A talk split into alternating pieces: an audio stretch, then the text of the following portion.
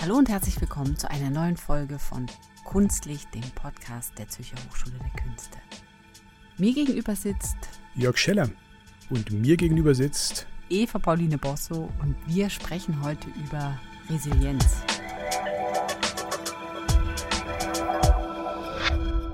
Ein großes Thema, das uns auf vielen Ebenen zurzeit beschäftigt unter anderem im Zusammenhang mit dem, was man Polykrise nennt, nicht? also sich überlagernde äh, Krisen.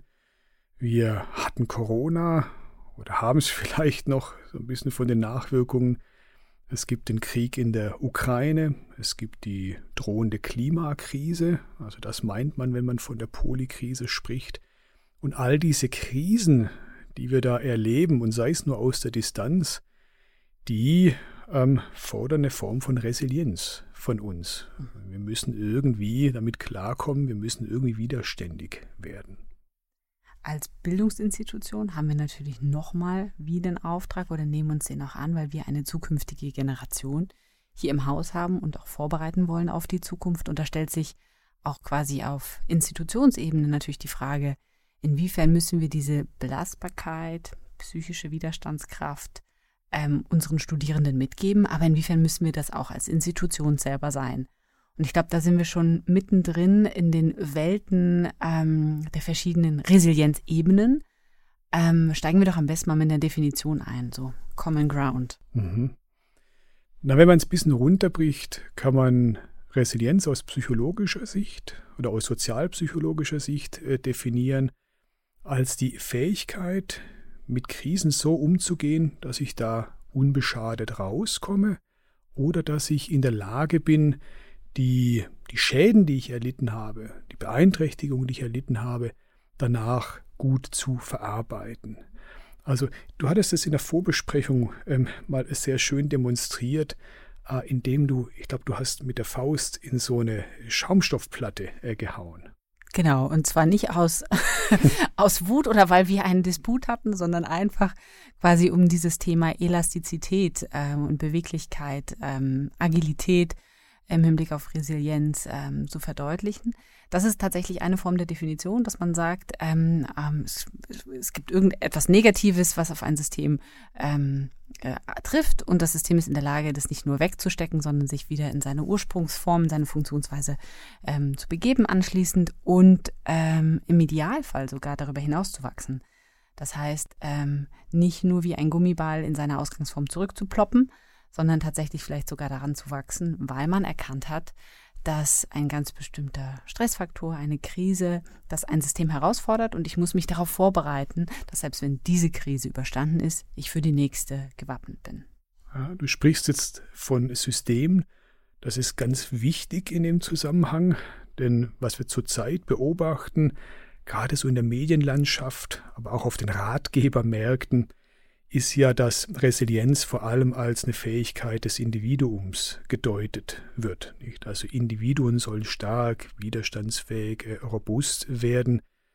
Aber zur Zeit der Polykrise lässt sich beobachten, dass die Widerstandsfähigkeit und Resilienz eben von Systemen wichtiger wird, von Gesellschaften, von Unternehmen, von Organisationen. Ich glaube, man sucht Ankerpunkte, oder? Weil man quasi wie merkt, dass viele Menschen, und wenn man sich jetzt anguckt, zum Beispiel die Rate an äh, Burnout-Patientinnen äh, und Patienten geht nach oben. Mental Health Issues werden am Arbeitsplatz irgendwie immer virulenter. Ist ja die Frage, wie kann man das Individuum stärken? Und das sieht man anhand der Bestsellerlisten und Sachbücher, dass man das Individuum quasi wie an die Hand nehmen will. Aber das, was du gerade gesagt hast, im Sinne von, wie kann man denn einfach systemisch ähm, das Individuum stärken und damit eine gesamte Organisation, da finde ich das Beispiel ganz spannend, was wir historisch beobachtet haben im Hinblick, wir sind jetzt schon beim Arbeitsort. Wir als Hochschule sind selber ein Arbeitsort. Mhm. Und da konnte man ja beobachten, die letzten 150 Jahre, dass viel passiert ist. Ja. Also wenn man sich die Zahlen ganz nüchtern anschaut, so seit dem frühen 19. Jahrhundert, könnte man nachgerade euphorisch äh, verkünden, es ist alles besser geworden. Früher war es zum Beispiel ganz normal, zumindest für den Großteil der Menschheit, dass man zwölf, manchmal 14, manchmal 17 Stunden pro Tag äh, gearbeitet hat. Und man könnte sagen, nur wer resilient war, ähm, hat das überhaupt äh, überlebt und durchgestanden. Also die Menschen mussten eine wahnsinnige Resilienz gegenüber solchen Belastungen aufbauen. Und dann hat man begonnen, das eigentlich immer weiter zurückzufahren. Äh, Natürlich nicht freiwillig, sondern auf Druck von sozial progressiven Bewegungen, die gesagt haben, müssen die Arbeitszeitbelastung reduzieren, wir müssen das Arbeitsumfeld optimieren. Ähm, dann kam es zu zehn Stunden, acht Stunden ähm, äh, äh, Arbeitstag. Heute sprechen wir über die Vier-Tage-Woche. Das heißt, ähm, man hat eigentlich versucht, ein Umfeld zu schaffen, in dem es nicht mehr so notwendig war, eine Form von Resilienz aufzubauen gegenüber dem, was man heute vielleicht als toxisches Umfeld bezeichnen würde. Ich glaube, da hast du jetzt quasi einen, einen Stressfaktor sehr gut beschrieben. Wir haben ja auch festgestellt, dass Resilienz und Belastbarkeit, so wie du es jetzt gerade im Arbeitskontext beschrieben hast, eigentlich wie zwei Ausprägungen hat. Das eine ist, ich bin in der Lage, auf einen plötzlichen, unvorhergesehenen Stressor zu reagieren. Mhm. Die Pandemie ist sicher ein gutes Beispiel dafür, weil sie hat uns quasi wie alle, ich sage jetzt mal, hinterrücks überfallen. Damit haben wir nicht gerechnet. Und das andere ist äh, diese eine ständige Belastung, oder? Am Arbeitsplatz. Mhm. Ähm, und die, ja. wie man die quasi wie verändert, ähm, das hast du jetzt beschrieben im Blick auf den Arbeitsschutz, ähm, was sich quasi wie niedergeschlagen hat. Aber ich finde es interessant zu sehen, es gibt die, es gibt die Ebene Resilienz des Individuums, Resilienz des Systems, aber eben auch Resilienz im Hinblick auf ein plötzlich unvorhergesehenes Ereignis versus einem permanenten Belastungszustand. Ja, ich muss da ganz kurz einschränken. Ich glaube, wer wirklich ähm, vorbereitet drauf war, das waren die Metal-Fans. Ging mir gerade durch den Kopf, weil wenn du mit einer Musik aufwächst, die eigentlich nur von Kriegen und Seuchen und äh, Krisen handelt, war man zumindest mental äh, gewappnet. Also man könnte fast sagen, es gibt bestimmte Kunstformen, die vielleicht krisenresilienter machen als andere, aber genau darauf werden wir später auch noch eingehen, denn wir wollen uns natürlich dann noch fragen, was denn die Künste in diesem ganzen Zusammenhang äh, für eine Rolle spielen. Ähm, das werden wir nachher noch machen. Ne? Mega spannend. Ein Punkt, den du gerade ansprichst, mhm. oder mit deinen Metal-Fans und deinen Metal-Musikern, ist ja eigentlich, dass sie, sie von einem grundsätzlich, du darfst mich gerne korrigieren, von einem negativen Weltbild ausgehen, eher pessimistischer Natur ja. sind und mal grundsätzlich das Schlechte annehmen und das dann auch anprangern. Versus man ja sagt, Resilienztraining bedingt eine optimistische, positive Grundeinstellung. Der Glaube an das Gute hm. gibt mir Kraft und befähigt mich, über den Zustand hinauszuwachsen. Das finde ich jetzt sehr interessant. Das ist jetzt gerade eine, sich jetzt gerade zwei verschiedene Seiten. Ja, ja. Das ist eben das Interessante ähm, am, am Metal oder vielleicht so einem apokalyptischen Weltbild. Im Allgemeinen apokalyptisches Weltbild meinte nicht, dass man alles äh, ganz furchtbar findet, sondern der Untergang ist eigentlich was Tolles. Der bringt was Neues. Also man kann dem Untergang noch was Gutes abgewinnen. Und interessanterweise ist es genau das, was in der heutigen Resilienzforschung, gibt in Mainz eine Langzeitstudie äh, beispielsweise, ähm, herausgefunden wurde, dass diejenigen, denen es gelingt, eine Krisensituation noch was Positives abzugewinnen, am ehesten resilient sind. Und das bedeutet nicht Zynismus im Sinne von, wir brauchen jetzt eine Krise, um was Neues äh, zu erleben oder um, um was Neues rauszufinden. Aber es bedingt, dass man in einer Krise auch über die Krise und das Unmittelbare noch hinausschaut. Das hat auch mit einer Form von auch Kreativität und Intelligenz durchaus äh, zu tun oder ob man wirklich drin, drin versinkt. Ich, ich spoiler jetzt die Apokalypse-Folge, die du deswegen wahrscheinlich als Resilienztraining ähm, dir so, dir so sehr wünscht. Wenn wir uns ähm, mal diese Stressoren nochmal genauer angucken, oder? Wir haben eingangs irgendwie gesagt, okay, Covid-Pandemie ähm, ist ein großer Stressfaktor quasi gewesen. Ich glaube, das, da, das ist unbestritten. Wir sind aber heutzutage eben Polykrise mit verschiedenen Stressoren konfrontiert ähm, und sind auch durch die sozialen Netzwerke durch eine, eine extreme Informationsflut, die auf verschiedenen Kanälen auf uns einstreut, ähm, immer mit verschiedenen Problemstellungen dieser Welt konfrontiert. Lassen wir es mal so, oder? Also wir sind Ukraine-Krieg, Pandemie. Wir sind aber auch damit konfrontiert, dass wir hören, also wie sich der Klimawandel, wie der Klimawandel voranschreitet, was dagegen, dafür getan wird, was sich nicht verändert. Wir erleben äh, sozialkritische Diskussionen rund um Gender, Diversity. Wir erleben ähm, Burnout-Diskussionen, dass man sich auf die, die Zahlen guckt, äh, der Menschen, die am Arbeitsplatz sozusagen aufgrund von, von Burnout irgendwie rausfallen, dass diese Zahlen steigen. Also wir erleben quasi, wir, wir hören von ganz vielen Problemstellungen der Welt, der Gesellschaft und zwar in einem hohen Maße. Das heißt, man könnte jetzt wie postulieren und sagen, dass wir vor einem grundsätzlich hohen Stresslevel ausgesetzt sind. Und wir als Menschen, und das nenne ich, nenne ich jetzt wirklich auch eine positive Eigenschaft, ähm, haben ja grundsätzlich das Bedürfnis, lösungsorientiert und sinnhaft in dieser Welt zu sein. Das mhm. heißt, wir haben eigentlich auch, wir möchten eigentlich auch auf all diese Probleme reagieren, uns dazu positionieren und eigentlich wollen wir helfen, dass diese Probleme gelöst werden. Und wenn man jetzt den, wenn man das jetzt anwendet auf das, auf all die Krisen und Problemstellungen, die ich jetzt gerade beschrieben habe, dann ist eigentlich ein Zustand permanenter Überforderung wie klar. Mhm, ja, und ein Zustand gleichzeitiger Unterforderung, wenn man so will. Du hast es ja äh, sehr gut beschrieben, dass viel von dem uns ja, hier auf dieser Insel Schweiz eben nur vermittelt ähm, erreicht. Also wir erfahren davon aus den Medien, es ist alles da, es ist alles präsent. Man beschäftigt sich äh, damit oder es beschäftigt äh, einen, aber die eigene Position ist doch noch relativ distanziert. Also wenn man es vergleicht mit anderen Menschen, die wirklich unmittelbar von existenziellen Krisen äh, betroffen sind, sind wir hier weitestgehend in einer recht komfortablen Situation, was aber zur Folge hat, dass man sich eigentlich nur kognitiv abstrakt damit beschäftigt, also eine einseitige Form von Stress hat. Ja, also es wird quasi eigentlich körperlich kaum abgebaut, sondern man bekommt über das Smartphone, bekommt über die ähm, sozialen Medien ständig die Stressoren, ohne selbst wie körperlich Teil dieser Krisen äh, zu sein. Und das ist sicherlich auch nochmal eine spezielle Situation, die eine spezielle Form von Resilienz erfordert, die sich nicht mit der Form von Resilienz ähm, vergleichen lässt, die ich haben muss, die ich aufbringen muss, wenn ich wirklich in einem körperlichen, existenziellen, ja, äh, materiellen Krisenzustand bin. Da hake ich jetzt gerade ein, mhm. bei diesem materiellen Krisenzustand. Wir sind ja in einer Kunsthochschule, ja. bilden Menschen aus, die in den künstlerisch-kreativen Disziplinen tätig sein werden, arbeiten werden. Und gerade diese Gruppe war jetzt massiv davon, oder dieser Sektor war massiv während der Pandemie davon betroffen. Es, es gab sicher Bereiche, die sich irgendwie, die, die haben davon profitieren können, haben damit umgehen können. Aber ein großer Teil zum Beispiel der analogen äh, Live-Kultur ähm, fand nicht statt während der Pandemie. Ähm, das heißt, da ist ein ganzer Sektor unter Druck geraten durch eine Krise und versucht jetzt damit umzugehen. Und da sind Individuen, die versuchen damit umzugehen, aber die Frage stellt sich ja da zum Beispiel systemisch, oder? Was muss man eigentlich, wie, wie muss man diese Branchen schützen, stärken, enablen auch? damit sie zukunftsorientiert mit so Krisen umgehen können. Und ein schönes Beispiel finde ich eben die Berliner Philharmoniker, mhm. die schon 2008, 2009 äh, die Digital Concert Hall aufgebaut haben. Und dann jetzt, als die Pandemie kam und quasi alle Konzertsäle geschlossen wurden, relativ einfach, in Anführungsstrichen, switchen könnten zu einem digitalen Konzertbetrieb. Kann man jetzt sagen, die waren jetzt besonders vorausschauend und, und haben da vielleicht un krisenunabhängig etwas gesehen. Aber ähm, diese systemische Komponente, wie schätzt du die ein? Ja, ich glaube, dass da ein Beispiel zeigt vor allem, dass äh, eben manche Gruppen und auch manche Individuen vorbereitet waren auf mögliche Krisen.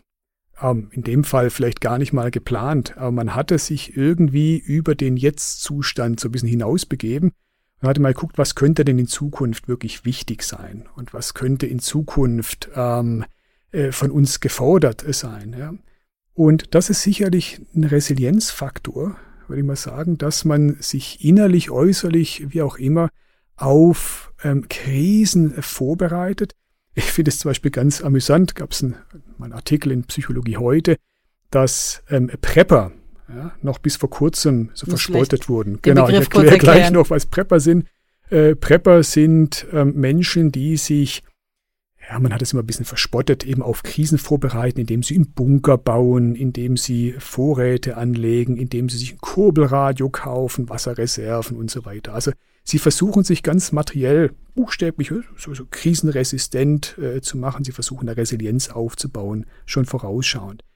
Die hat man immer so ein bisschen verspottet, nicht also ähm, schrille Untergangsfanatiker. Mittlerweile haben die Prepper ein durchaus positiveres Image, weil man jetzt merkt, man muss sich eben resilient machen für kommende mögliche Krisen. Und dein Beispiel zeigt, die haben genau das gemacht. Die haben eigentlich ähm, sich vorbereitet, die haben gepreppt, wenn man so will. Und es kam ihnen zugute unter den Bedingungen, die dann eben eingetreten sind. Ich glaube, dieses progressive nach vorne schauen, oder? Das ist eine Stärke der Künste, die Kraft der Imagination, die man ja auch trainieren kann. Was ich aber in dem Zusammenhang noch einen wichtigen Stressor finde, den du gerade genannt mhm. hast, oder? Du hast jetzt die Prepper angeführt, die äh, quasi die Apokalypse antizipiert haben, apropos, und jetzt im Zuge der Krieg Diskussion um die Energiekrise total recht bekommen haben. Und jetzt haben ganz viele angefangen, sich vielleicht irgendwie einen Dieselgenerator zu besorgen oder ein paar Mineralwasserflaschen in den Keller zu stellen. Genau. Das kann natürlich aber auch umgekehrt dazu führen, dass ich denke, oh Gott, auf welche Krisen muss ich mich denn alles vorbereiten? Was muss ich denn alles im Blick haben, wenn wir jetzt schon bei den Stressoren sind? Ja. Und ähm, um darauf reagieren zu können. Und da ist ja die Frage, bitten da die Künste nicht eigentlich auch eine, eine Handreichung, um vielleicht auch genügsam zu sein? Genügsam und eher, eher die eigene Kreativität anzukurbeln und die zu stärken, um zu wissen, ich bin dann in der Lage, entsprechende Lösungen zu finden. Ich schaffe das dann schon.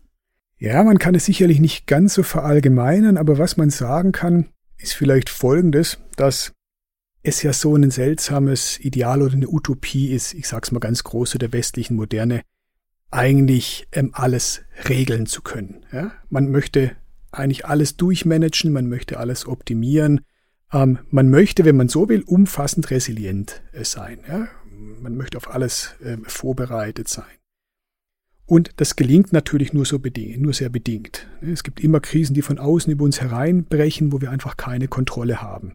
Und da ähm, gibt es dann eine sehr hohe Frustration. Ja, es ist schon wieder nicht äh, gelungen, das irdische Paradies ähm, äh, zu erzeugen. Was die Künste seit dem 19. Jahrhundert eigentlich machen, ist, sie stellen sich dieser Haltung kritisch gegenüber, ja, alles kontrollieren zu wollen, alles planen zu wollen und ähm, arbeiten mit Zufällen, lassen sich auf äh, Dinge ein, die vielleicht ja unter ähm, äh, Gesichtspunkten der Vernunft nicht wünschenswert sind, lassen die an sich heran. Und insofern könnte man durchaus sagen, dass signifikante Strömungen der modernen Kunst da besser vorbereitet sind auf das Unwägbare. Ja, also auf das, was sich einfach unserer Kontrolle äh, entzieht. Und dahingehend würde ich sagen, ja, kann man Resilienz trainingstechnisch durchaus etwas von den Künsten lernen, ähm, weil Resilienz hat, das zeigt die, die Forschung, die zurzeit läuft, eben auch viel mit Kreativität äh, zu tun. Da würde ich jetzt genau gerade einhaken. Also das, was die Künste und wir hier zum Beispiel auch an einer Kunsthochschule tatsächlich machen, ist diese sogenannten transversalen Skills mhm, eigentlich genau. zu stärken, oder? Also alle Skills, die quasi wie übergeordnet sind, geht es um kritisches Denken, Problemlösefähigkeit, ähm, Gestaltungswillen, eben Umgang mit Komplexität, Umgang mit Unsicherheit, eine gewisse ähm, Netzwerkaktivität und auch ein Stück weit eine Selbstwirksamkeit. Interessanterweise sind das jetzt genauso Komponenten, wenn es darum geht, wie macht man jemanden resilient, dann sagt man, das ist so ein, ein Ballon an, an, an Kompetenzen, der dabei sehr hilfreich ist und das machen wir an einer Kunsthochschule. Es ist zum Teil quasi wie originär Teil der Ausbildung und wenn wir jetzt überlegen, wie wir als Institution ähm, unsere Studierenden resilienter machen sollten, dann wäre mein, mein Aufruf viel stärker quasi sich dieser Kompetenzen bewusst zu sein, die man ohnehin schon vermittelt und mitgibt. Mhm. Und die zu nutzen. Ja, also es sind wirklich so Grundkompetenzen, ne? so, so, so Grundskills, die sich in vielen verschiedenen Situationen, ähm, die sich da als äh, nützlich äh, erweisen und nicht einfach so ein äh, Wissen, wie es jetzt Ratgeberbücher vermitteln, nicht? Wenn X eintritt, dann tue äh, Y oder verwende dieses Rezept. Und diese transversalen Skills, wie du sie jetzt beschrieben hast, die kommen dir eigentlich immer irgendwo zugute. Ja, ganz egal, welche Krise in welcher Form auch immer eintritt. Und man kann sie für das verwenden, was du Selbstwirksamkeit äh, genannt hast. Das, man beobachtet das vielleicht ein bisschen kritischer. Selbstwirksamkeit, das klingt dann wie so neoliberal, man soll alles selber regeln können, aber das ist gar nicht äh, gemeint. Man kann sich zum Beispiel selbstwirksam auch mit anderen vernetzen, um sich gegenseitig zu unterstützen. Was, und was ich interessant finde, eben du hast jetzt gerade gesagt, Selbstwirksamkeit neoliberal ist wieder auch auf das Individuum gemünzt. Interessanterweise findet jetzt ja auch wieder, so nehme ich es zumindest wahr, wirklich aus den künstlerischen Disziplinen, aus den Sozialwissenschaften kommt jetzt wieder diese Vor oder kommt für mich erstmals diese Forderung zu sagen, Resilienz ist nicht nur eine Aufgabe des Individuums, weil man kann sich gar nicht gegen alles wappnen. Genau. Systeme an sich müssen eben auch besser werden. Und dann können wir das Beispiel mit der Arbeitsbelastung als ein Beispiel benutzen, aber wir auch als Institutionen zum Beispiel versuchen hier Anlaufstellen zu finden oder für bestimmte Problemstellungen, wie jetzt eben, also ich glaube, das Gleichberechtigungs-Diversity-Thema ist so ein, so ein Klassiker. Ähm, die Frage ist, wie viel können Systeme eigentlich engineeren? Mhm. Und wo ist der Ball beim Individuum und wo ist der Ball beim System? Ja. Das ist wirklich eine heikle Gratwanderung. Ich, man kann es auch gar nicht abschließend äh, beantworten.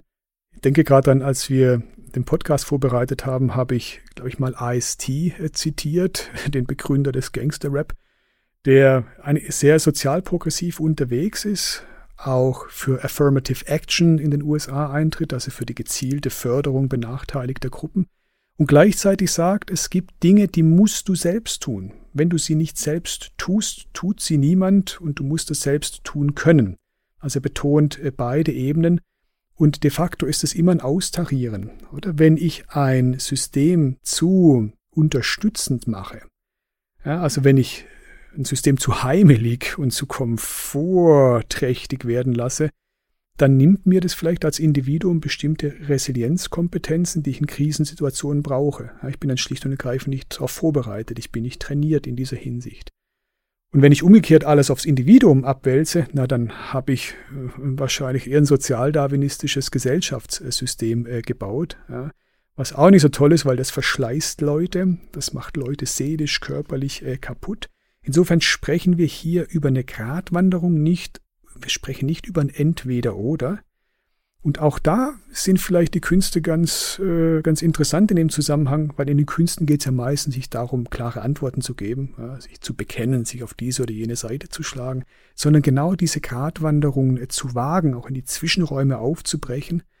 Und was wir da gerade äh, sehen, ist, dass viele Kunstschaffende zurzeit wieder Kollektive bilden. Ja, also sie zu kooperieren beginnen, wegzukommen vom Einzelkämpferkünstler. Ich hätte da jetzt gerade die Schattenseite auf, aufgemacht. ja, unsere Kolumne, die immer mal wieder ja, kommt. Genau, um, ich schiebe die jetzt einfach ganz schnell rein, bevor wir auch zu, zu einem anderen Beispiel, was sich auf deinen Kollektivgedanken ähm, bezieht. Wir haben hier ein, eine Rubrik, die sich Schattenseite nennt, wo wir ganz kurz benennen, was wir alles nicht zu diesem Thema sagen können, obwohl wir es vielleicht gerne würden. Oh, wir würden sehr gerne. Sehr, sehr gerne. Ähm, vielleicht machen wir das an anderer Stelle auch. Aber die Frage, wie viel Belastung muss ein Individuum aus, aushalten lernen und was ähm, kann tatsächlich eigentlich auch durch gesellschaftliche Verbesserungen, Veränderungen einfach ähm, weggebracht werden an Stressoren, wie, wie realistisch ist eben ein irdisches Paradies, ist es mhm. erreichbar oder nicht. Darüber werden wir leider nicht sprechen können, obwohl es äh, wahnsinnig spannend wäre, auch wirklich auch aus psychologischer Sicht ähm, herauszufinden, was muss der Mensch aushalten können und Genau, nicht. das werden wir sicherlich nicht beantworten können. Was wir vielleicht kurz einwerfen können, ist das berühmte Tocqueville-Paradox oder der berühmte Tocqueville-Effekt. Das ist etwas, was man äh, in der Sozialpsychologie äh, beschreibt nämlich das Phänomen, dass wenn die Verhältnisse immer besser werden, egalitärer, gerechter, dass dann die Menschen nicht einfach zufriedener werden, sondern zum Teil oder frustrationsanfälliger noch für die kleinsten Ungerechtigkeiten. Also glaube die Utopie, dass wenn das irdische Paradies realisiert würde, dass dann alle glücklich darin wären. Nee, die Leute würden wieder vom, von der Frucht, nee, vom Baum der Erkenntnis naschen und das ganze Elend ähm, geht wieder von, äh, geht wieder von, äh, von vorne los. Mhm. Dann lass uns doch nochmal äh, zurückkommen zu den Künstlerkollektiven, die, mhm. wo du sagst, die sind wie ein Stück weit wie fast schon eine Antwort auf die, ja. auf die Krise, die wir jetzt erlebt haben. Eben, ich würde den Trend zum kooperativen, kollaborativen, gemeinschaftlichen Arbeiten in der Kunst als eine Antwort auf die Polykrise deuten. Also das ist eine Form von Resilienztraining, das da geleistet wird, dass man zum Beispiel bei der letzten Documenta in Kassel, also einer der weltweit wichtigsten Ausstellungen zeitgenössischer Kunst, ähm, beobachten konnte. Die nochmal richtig, ähm, ja, in das Schlaglicht kam. Genau, es ging viel um Antisemitismus und ähm, ich glaube, darüber wurde auch, wurden andere Aspekte übersehen, über die man dann auch gut hätte diskutieren können. Also dieser Drang, in Kollektiven zu arbeiten, in Gruppen, sich gegenseitig zu unterstützen, nicht den einzelnen Kunstmarkt, Star zu featuren, sondern eher so niederschwellig, eigentlich ganz klassisch so anarchistisch in kleinen autonomen Kollektiven zu arbeiten, das war sehr deutlich auf dieser Dokumenta. Und wenn man sich das historisch anguckt, dann kommt es wirklich so aus dem 19. Jahrhundert auch raus. Eben der Anarchismus hat genau das gesagt. Gegenseitige Hilfe heißt, wir machen uns gegenseitig stark. Nicht indem wir jetzt einfach ja, Muskeln aufbauen und Waffen beherrschen lernen und reich werden und uns abschotten, was auch immer, sondern indem wir versuchen, so als Gruppe zusammenzuwachsen. Und diesen Trend, den sehen wir in der Kunstwelt, sehen wir auch immer wieder, gab es in den 1970er Jahren schon mal, auch in so einer Umbruchzeit. Wenn man sich da zum Beispiel die Venedig-Biennale äh, anschaut oder die Dokumente in Kassel, sehen wir ähnliche Tendenzen wie jetzt. Diesmal war es bei der Documenta ein Kuratorenkollektiv aus Indonesien, das diese Tugenden des, der gegenseitigen Hilfe vertreten hat. In den 1970er Jahren waren das eher so ein bisschen im klassisch ähm, äh, linke westliche Position, die dazu geführt haben. Man sieht also durchaus Ähnlichkeiten. Ich würde das durchaus unter dem Aspekt äh, Resilienz ähm, verbuchen. Ja. Wir haben das ja, also diesen Kollektivgedanken ja sozusagen skaliert im Rahmen unseres Sozialsystems, Ganz oder? Genau. Dass wir gesagt haben, genau. du hast jetzt gerade gesagt, Kollektive machen einander stärker, aber Kollektive sorgen ja auch dafür, quasi eben den Schicksalsschlag des einen aufzufangen, weil alle eben zusammenarbeiten, oder? Und unser Krankenversicherungssystem, unsere Arbeitslosenversicherung, jetzt im Vergleich zu den USA zum Beispiel, sehen wir, wir als Kollektiv, wir passen aufeinander auf und, und schauen füreinander. Und das ist sicher eine wichtige Resilienzkomponente, die man in kleinste Gruppen eigentlich wie implementieren kann. Genau. Absolut. Wovor die, das darf ich vielleicht noch als Fußnote dazu sagen, wovor die Anarchisten des 19. Jahrhunderts und des frühen 20. Jahrhunderts gewandt haben, ist eben das, was wir auch schon angesprochen haben, dass diese kollektive Fürsorge und die kollektive Absicherung dazu führen kann, dass die Individuen, ich sage es mal ein bisschen platt, quasi faul werden, sich aus der Verantwortung ziehen und dass so dann das große Ganze nicht mehr funktioniert. Ja, also auch die Individuen müssen eine Form von Resilienz äh, mitbringen, müssen in der Lage sein, dieses System zu erhalten, weil es mhm. trägt sich nicht einfach selbst. Und es ist ja dann immer die Frage, wer, also eine Verantwortung des ein, welche Verantwortung hat das Individuum, welche Verantwortung hat das, hat das System. Genau. Ähm, wenn wir nochmal irgendwie zum Thema Kunst und Resilienz auch zurückkommen, dann ist ja, ähm, dann haben wir jetzt quasi wie geguckt, wie gehen Kün versuchen Künste mit Krisen umzugehen. Ähm, und auf der anderen Seite ist Kunst ja auch immer ein Kraftort für harte Zeiten mhm. sozusagen. Also wenn ich äh, einen Schicksalsschlag erlebe und mir überlege, wie kann ich den jetzt durchstehen, dann gucke ich, wo bekomme ich meine Kraft her. Und da war Kunst schon immer quasi wie eine Handreichung, ähm, um sich abzulenken, mhm. Zu merken, ich bin nicht alleine, mhm. eine neue Perspektive zu gewinnen, vielleicht auch aus meinem Kopf auszusteigen und ähm, den eigenen, das Gefühl zu haben, ich kann äh, Krisen nur rational bewältigen, sondern auch eben ja. indem ich Kunst konsumiere zu mir nehme. Oder ja, oder auch produziere. Glaube ich, ein ganz mhm. wichtiger Punkt. Also Absolut. Dieser, dieser Mythos, dass sich Krisen nur durch Vernunft und Rationalität und Engineering und Planung und Ingenieurskompetenzen lösen lassen, das ist eben ein Mythos. Mhm. Und was man sicherlich von den Künsten lernen kann, ist, dass es eben spielerische, poetische, offenere Wege gibt, ähm, um mit Krisen umzugehen. Ähm, insofern würde ich dir zustimmen, ich würde das sicherlich nicht Kraftort nennen. Das ist also mir persönlich jetzt schon fast zu esoterisch, aber ich weiß genau, was du damit meinst. Ähm, wenn ich eben über das Bestehende hinausschauen möchte, und das muss man ja in Krisen, oder? Also um zu gucken, wie kann es weitergehen, dann begebe ich mich am besten auf das Terrain der Imagination und, äh, und der Fantasie und bekomme dort, ich nenne es mal einfach eine Inspiration. Und dieses Inspiriertsein kann mich durchaus resilienter machen, ähm, mit Blick auf nicht das, das Zudringliche äh, der harten Realitäten. Ja, ich glaube, es ist nicht nur eine Inspiration, ich glaube, es ist auch ein Spiegeln und ein Ankommen. Wenn ich traurig bin und ich höre mir traurige Musik, kann das ja dazu führen, dass ich dieses Gefühl auslebe mhm. und dadurch auch bewältige, oder? Und ich finde ein Buch, das du findest es vielleicht etwas plakativ, aber ich finde es trotzdem einen guten einen, äh, Anknüpfungspunkt ist von The School of Life, Alain de Botton, mhm. äh, ein Buch, das sich nennt Art Against Despair. Mhm. Und äh, in diesem Buch werden quasi verschiedene Kunstwerke gefeatured, ähm, die einem dabei helfen sollen, in Anführungsstrichen, mit Verzweiflung umzugehen.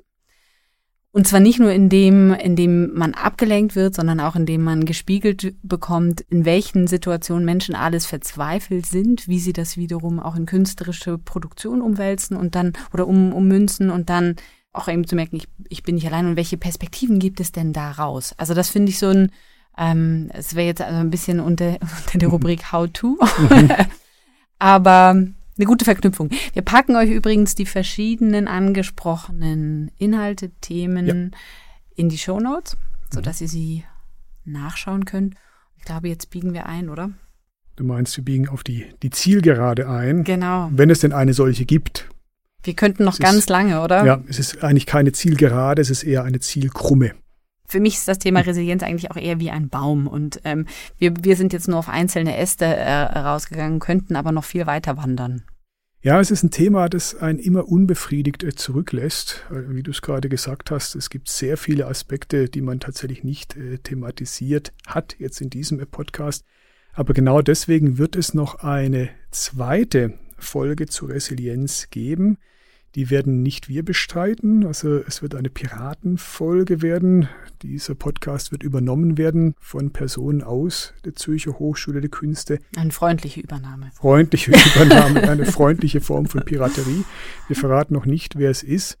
Ähm, und in dieser Folge wird Resilienz dann nochmal genauer beleuchtet werden, wirklich äh, aus dem Blick von äh, den Kunstschaffenden, die hier an der Hochschule unterwegs sind. Mhm.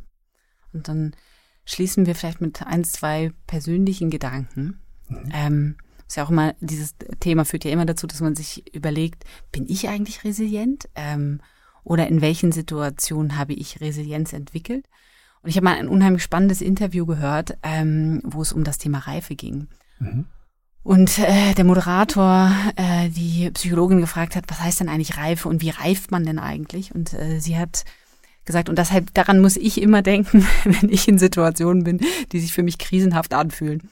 Sie hat eben gesagt, wir reifen in Situationen, in denen wir, also Situationen, in denen wir permanente Überforderung durchstehen. Mhm. Das heißt, wenn immer ich mich jetzt also durch was auch immer überfordert fühle, dann denke ich, jetzt gerade reife ich und das tatsächlich gewinnt dem Ganzen, da gibt dem Ganzen dann so eine positive Komponente und ähm, das ist, da, damit knüpfe ich an das an, was du eingangs gesagt hast. Wenn man mhm. in einer Krise auch noch einen positiven Aspekt sehen kann, ist der auf jeden Fall hilfreich. Das war meiner. ja, das ist genau wirklich das, was so die empirische Forschung belegt. Ne, das ist äh, wichtig bei Resilienz.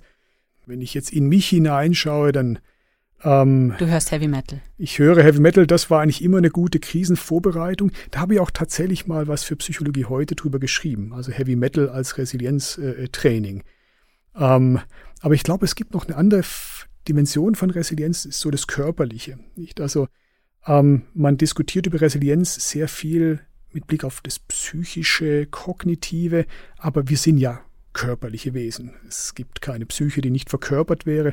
Insofern hat Re Resilienztraining für mich auch immer etwas mit, mit körperlichem Training zu tun. Und da kam mir vorher noch das schöne Buch von Haruki Murakami in den Sinn, Nee, äh, das trägt den Titel, wovon ich rede, wenn ich vom Laufen rede. Und ich fasse das ganz kurz zusammen. Er sagt, alle Leute können irgendwie ein Bild malen oder können mal einen kleinen Text schreiben, aber so etwas über Jahre und Jahrzehnte zu machen, das erfordert, er nennt es, glaube ich, nicht Resilienz, aber er sagt, es braucht eine gewisse ähm, körperliche Fähigkeit und Fertigkeit, das überhaupt durchzuhalten. Und er vergleicht es dann mit dem Marathonlaufen und dem, äh, mit Extremläufen. Ich glaube, da ist was dran. Also ähm, alles, was wir tun, hat eine körperliche Komponente. Und insofern kann man sich, glaube ich, auch durchaus körperlich auf Krisen äh, vorbereiten und ähm, da entsprechend ein bisschen vorbeugen, ja, um die eigene Belastbarkeit zu steigern. Und das meine ich gar nicht im neoliberalen Sinne, dass das dann genügen würde, aber das ist so ein Beitrag, den man selbst durchaus leisten kann. Und Murakami sagt eben, der Unterschied ist dann wirklich Jahre und Jahrzehnte. Also wer macht das mal kurz und wer macht das über Jahrzehnte. Mhm.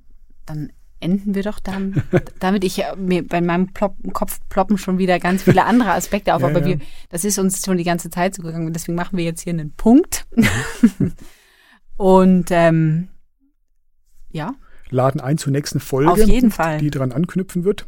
Wo auch eben die Generation Z zu Wort kommen wird. Und, ähm, und dieser Generationendiskurs ist, glaube ich, wahnsinnig wichtig, genau. ähm, weil die Perspektive auf dieses Thema eben unterschiedlich ist. Genau, den hatten wir jetzt auch nicht behandelt, nicht äh, Generation Z versus Boomer, was immer so durch die Medien geistert. Aber das werden wir auch nicht mehr tun. Das tun dann die Kollegen. In diesem Sinne, bis zum nächsten Mal. Tschüss, Eva. Ciao, Jörg. Bye.